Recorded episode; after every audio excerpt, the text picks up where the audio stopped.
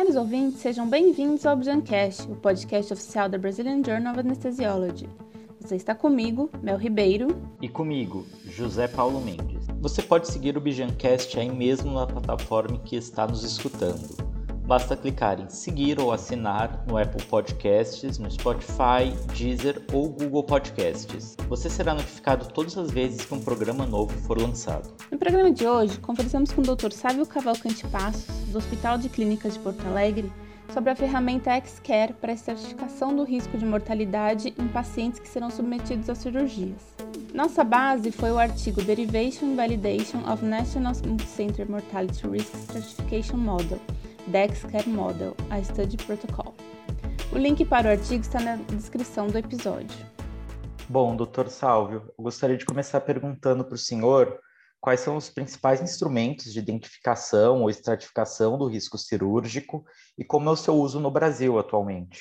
Hoje em dia, é, faz parte da rotina do anestesista estratificar o risco cirúrgico durante o procedimento. Né? A maior parte das vezes, a gente faz isso pela nossa avaliação clínica, pela nossa experiência clínica, é, junto com a revisão do prontuário do paciente e o exame físico. Né? É, só que a gente já tem alguns dados na literatura que nos mostram que a avaliação clínica, quando feita de forma isolada, ela pode pecar. Tá? Então, por que, que a gente, na verdade, fez essa estratificação? Qual é o objetivo da estratificação? O objetivo da estratificação de risco cirúrgico é tu conseguir identificar quais são os pacientes de mais alto risco cirúrgico, né? E quando a gente fala pacientes mais de mais alto risco cirúrgico, para tentar colocar isso em números, seriam aqueles pacientes que, de acordo com algumas das, das classificações mais utilizadas, da, dos critérios mais utilizados, seriam os doentes que têm um risco de morrer maior que 5% nos próximos 30 dias. Né? Essa definição que é adotada pela maior parte dos artigos, inclusive pelo, pelo Royal College inglês. Né? Então, esses doentes que são os doentes que a gente tem que realmente jogar uma luz, a gente tem que identificá-los, porque eles são responsáveis pela maior parte das, dos óbitos do perioperatório. E como eu comentei, a avaliação clínica isolada pode falhar em identificar isso. Por que, que existe essa falha? Será que é porque a nossa formação é ruim? Não, não necessariamente porque a nossa formação é ruim, mas é porque tem diversas variáveis que estão envolvidas nesse processo, tanto relacionadas à cirurgia, relacionadas às comorbidades do paciente, mas também relacionadas ao fluxo de organização de cada hospital. Então, o ideal seria que cada centro ou pelo menos cada macro-região, tivesse o seu score de risco. Né? E existem diversos scores. E aí a gente começa a falar um pouco mais sobre as ferramentas de estratificação de risco cirúrgico. Né? Essas ferramentas elas são basicamente definidas em dois grupos: os scores propriamente ditos e os modelos propriamente ditos. Tá? Qual é a diferença entre score e modelo? É uma diferença uh, do ponto de vista estatístico. Os modelos eles são têm uma estatística mais rebuscada e ele é mais individualizado. Então, quando a gente fala de score, talvez o que seja mais utilizado, já respondendo também a tua pergunta, no Brasil, somado à avaliação clínica subjetiva, né, é o score de Lee, que é o, o, índice de risco cardíaco revisado. E ele é o mais utilizado porque é o score que é adotado, por exemplo, pela, pela American Heart Association na avaliação de risco cirúrgico. É a partir dele que a gente estratifica qual o risco do paciente ter um evento cardíaco maior, né, um risco maior do que 1%. Tá? Uh, mas ele é um score que Primeiro, ele foi desenvolvido para populações do primeiro mundo. Então, a gente utiliza ele aqui. A gente, claro, imagina que há sim uma correlação. E segunda, uma outra desvantagem dele é que ele é um, um critério órgão específico. A gente está avaliando basicamente o coração. É uma das maiores preocupações do anestesista, o, o, risco de eventos cardiovasculares, mas existem outras complicações, outros desfechos que nos interessam, complicações respiratórias, complicações infecciosas, complicações do ponto de vista de eventos durante o procedimento propriamente dito, né? Então, ele é um, ele é um score que nos baliza, mas que existem sim ainda falhas. Perfeito. E eu gostaria também de perguntar o que, que é o Xcare, que é a ferramenta sobre qual o estudo trata. O Xcare, ele é um modelo de risco, né? Ou seja, já está ele já se insere nessa nova proposta de ser uma ferramenta mais robusta do ponto de vista estatístico, e ele foi desenvolvido tendo como, como referência a nossa população, é, a nossa população operada no nosso hospital. Então, perceba que essa já é uma grande vantagem. Ele foi um modelo que foi desenvolvido num cenário de país em desenvolvimento, no caso o Brasil. Né? E ele é uma, é uma ferramenta que se propõe a estratificar de forma individual o risco do paciente evoluir com óbito em até 30 dias após a realização da cirurgia. Então, óbito intra-hospitalar. Tá? Então, essa, essa talvez seja um, um, um aspecto importante a ser reforçado que praticamente todos os scores e modelos de riscos que a gente utiliza na prática clínica, eles foram criados, desenvolvidos e testados em populações de primeiro mundo. E o fato do Xcare ter se desenvolvido aqui no Brasil é uma grande diferença, tanto pela organização do hospital, como também pela organização do sistema de saúde como um todo. É diferente, é, é diferente a gente analisar como chega o paciente para operar, talvez no Brasil, do que se a gente usar o mesmo parâmetro do paciente para ser operado em países da Europa ou dos Estados Unidos. Então, nessa métrica de estatística que a gente vai comentar um pouco mais adiante, é, o nosso modelo conseguiu realmente pegar essa, essa característica própria da população. Perfeito. E como o estudo ele foi realizado? Quais foram os métodos e quais eram os objetivos quando ele foi iniciado? Então, o objetivo principal do nosso, nosso modelo de risco né, é identificar de forma individualizada qual o risco do paciente evoluir com óbito em até 30 dias durante a internação. Tá? E para desenvolver esse modelo, a gente utilizou basicamente quatro preditores. Né? Os preditores são aquelas variáveis que vão nos, vão nos levar a, ao cálculo do desfecho principal. Tá? Os quatro preditores são dois ao paciente, que é a idade, tá? e a classificação ASA, o status físico ASA, que é, respondendo também à tua primeira pergunta, um outro, uma outra métrica, uma outra ferramenta utilizada para estratificar o risco dos pacientes. Só que a classificação ASA, quando utilizada de forma isolada, ela também é falha. Ela é falha porque, primeiro, há uma grande subjetividade nela, e segundo, que ela não leva de forma alguma em consideração a, a cirurgia que o paciente vai submeter. Então, a gente utilizou a classificação ASA porque a gente entende que, apesar dessas duas características, ela tem sim uma correlação com o desfecho do paciente. Só que a gente não utilizou de forma isolada. A gente, além da idade da classificação ASA, utilizamos outros dois preditores relacionados à cirurgia. Então, o que, que a gente fez? A gente utilizou, primeiro, o caráter da cirurgia. A gente identificou se era uma cirurgia de urgência ou emergência ou uma cirurgia letiva. A gente sabe que, quando o paciente é submetido a uma cirurgia de urgência e emergência, ele tem um risco maior agregado no perioperatório, porque não há tempo de otimizar suas condições clínicas, não há tempo de otimizar, muitas vezes, o fluxo de atendimento desse paciente, e não, muitas vezes os pacientes já chegam mais graves. Né? E, além disso, a gente também categorizou o porte da cirurgia. E nessa categorização de porte da cirurgia, a gente pegou o rol de procedimentos que são feitos no Brasil, né, e a gente usou como base a CBHPM e o SIGTAP, e a gente pegou mais de 2.200 procedimentos e categorizou em dois grandes grupos a gente classificou como cirurgias de não grande porte e cirurgias de grande porte. Nessa métrica de cirurgia de não grande porte e grande porte, a gente leva em consideração o tempo da cirurgia, o trauma que vai ser submetido o paciente e também previsão de sangramento. Tá? Então, utilizando esses critérios e revisão da literatura, né, naturalmente, a gente estratificou nesses dois grandes grupos. Uma vez que a gente utiliza esses quatro preditores, foi, real, foi realizada uma regressão logística para ter como desfecho algo tem até 30 dias. Né? Regressão logística porque é um desfecho binário, do tipo sim ou não. E dessa regressão logística chega, chega a ser uma equação em que cada um dos preditores tem o seu peso associado. Tá? Eu já até te adianto que desses quatro preditores, de uma forma geral, o que é mais importante para o desfecho óbito é a classificação ASA, que é congruente com o que a gente observou, é, que a gente observa na, na, na literatura, que mais importante até do que a cirurgia é a condição clínica do paciente. Tá?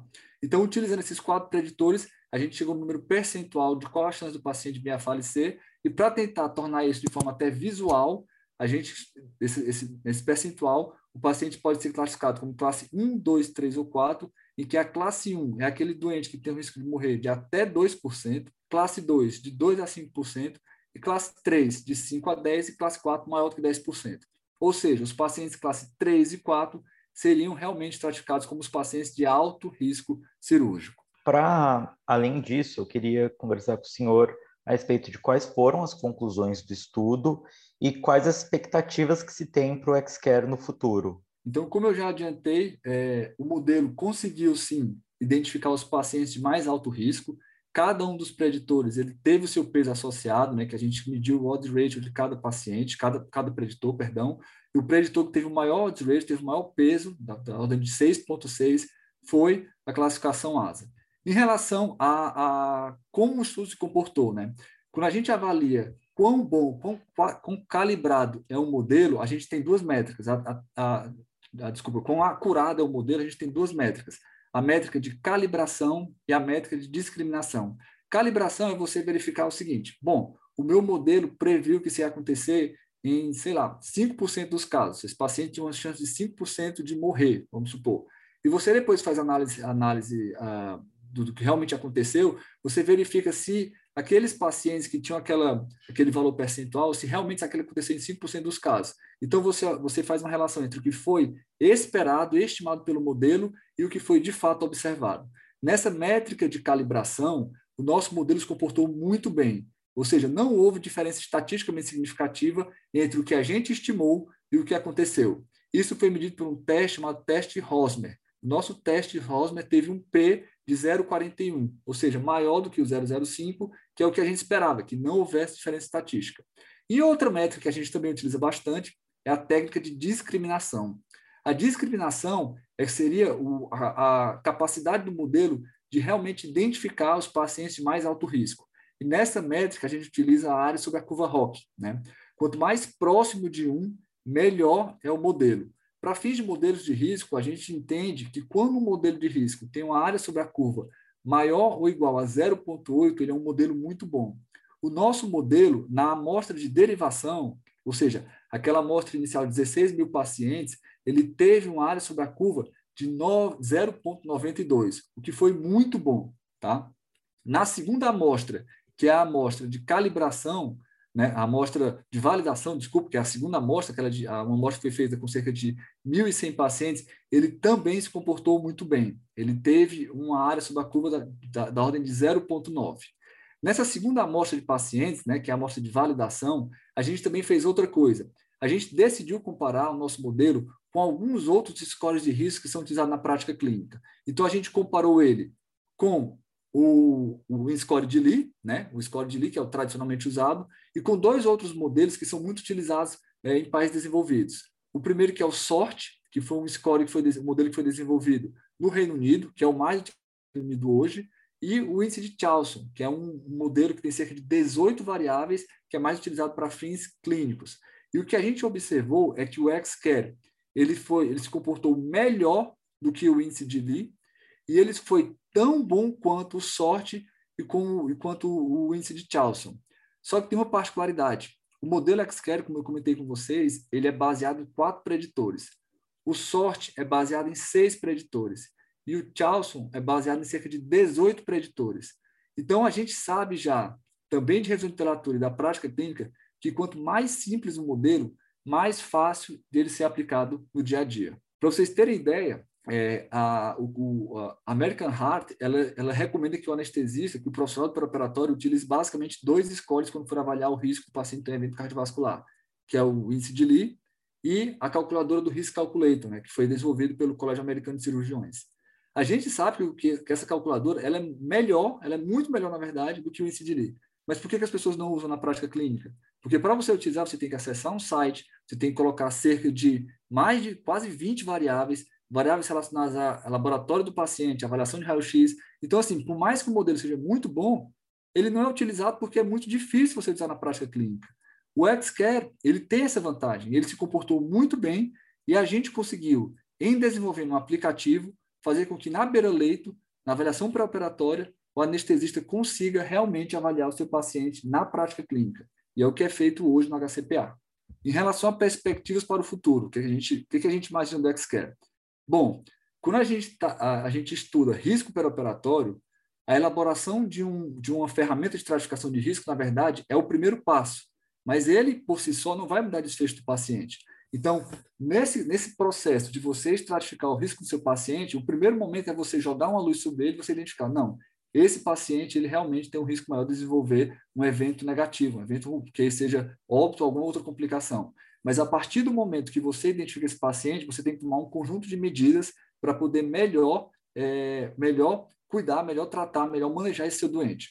Então, nesse conjunto de medidas, em o sendo modelo de risco, a primeira etapa, a gente, e a gente já fez isso, na verdade, a gente criou uma linha de cuidado diferenciado para esse doente.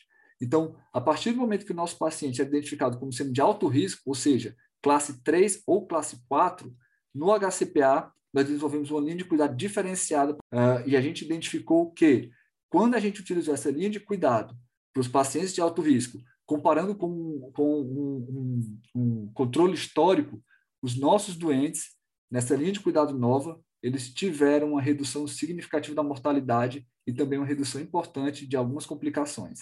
Então, só para deixar em números mais uma vez, houve uma redução de cerca de 60% de óbito dos pacientes de alto risco operados no HCPA após a implementação da linha de cuidados que tem como o modelo X-Care como linha de base. A nossa ideia também para o futuro uh, é tentar fazer a última etapa quando você cria um modelo de risco. E talvez seja a etapa mais difícil, que é a etapa de validação externa. Nosso modelo ele tem essas, essas, todas essas, essas vantagens que eu comentei contigo, mas ele tem algumas desvantagens. Né? Primeira desvantagem, a gente só consegue identificar o intra-hospitalar. Segunda desvantagem, ele é desenvolvido para pacientes acima de 16 anos. Então, a gente não, não, não envolveu a população pediátrica. E terceira desvantagem, talvez seja a principal no momento, ele é um score que foi desenvolvido num só centro. Então, ele é um modelo unicêntrico. A gente já tem um trabalho em andamento em que a gente está tentando aplicar o modelo Xcare em outros hospitais do Brasil. Hoje a gente tem cerca de 10 hospitais que estão participando desse estudo. Acredito que até o meio do ano que vem a gente vai conseguir terminar nossa coleta de dados, análise de dados e ter talvez um modelo baseado em um estudo multicêntrico nacional, tendo o Xcare como base. Perfeito. E tem algo mais que o senhor gostaria de comentar? Gostaria mais uma vez de agradecer o convite da, da BJN e gostaria de, de enaltecer, de reforçar a necessidade de a gente ter um melhor cuidado no nosso perioperatório. As ferramentas, existem várias, uh, citei aqui o score de Lee, classificação ASAS, falamos amplamente aqui do Xcare, mas existem outros questionários que podem ser utilizados na prática clínica, como, por exemplo, o questionário DASE para identificar capacidade funcional. E, e venho aqui mais uma vez reforçar, é, caso alguém tenha interesse em participar do nosso modelo de validação nacional do XCAP, pode entrar em contato comigo. O meu, meu e-mail pessoal é scpassos.hcpa.edu.br. A gente presta toda uma assessoria para quem quiser participar. E aproveito também para falar de um outro estudo que está sendo desenvolvido na América Latina, em que o nosso grupo também está participando, a professora Luciana, que é a nossa coordenadora, e também pesquisadores de São Paulo, a professora Ludmila e a professora Carmona, que é o estudo LASOS. É uma iniciativa global que tá, a gente está tentando entender melhor o risco cirúrgico dos pacientes operados na América Latina. Quem tiver interesse em participar do LASOS também, uh, pode acessar o site do estudo, tá? O site é www.lasos, L-A-S-O-S, study.org, tá? É, é uma tentativa da gente melhor identificar, melhor estratificar, melhor individualizar o risco cirúrgico dos países, dos pacientes que são operados no Brasil. É algo que a gente tem que fazer, essa ideia já está caducando, tá? Então a gente tem que realmente ter um maior cuidado com os nossos doentes. Gostou desse episódio do nosso programa? Não se esqueça de compartilhar essa edição do Bijancast com seus colegas. É para vocês que fazemos este programa. Tem alguma crítica, elogio ou sugestão? Fale conosco por nossas redes sociais. No Instagram e no Twitter, arroba No Facebook e no LinkedIn, busque por Brazilian Journal of Anesthesiology. Em nosso site, agora temos todo o acervo da Bijan disponível Acesse www.bijan-sba.org e viaje pelos principais avanços científicos da área nas últimas décadas. E no canal Join Bijan no YouTube, você tem acesso a todos os webinários da Bijan em parceria com a SBA. Agora, inclusive, é possível acompanhar os webinários dublados em espanhol. Assim você pode compartilhar com seus colegas de toda a América Latina. Muito obrigado por acompanhar até aqui mais esse episódio do Bijancast. Obrigado pela companhia e tchau!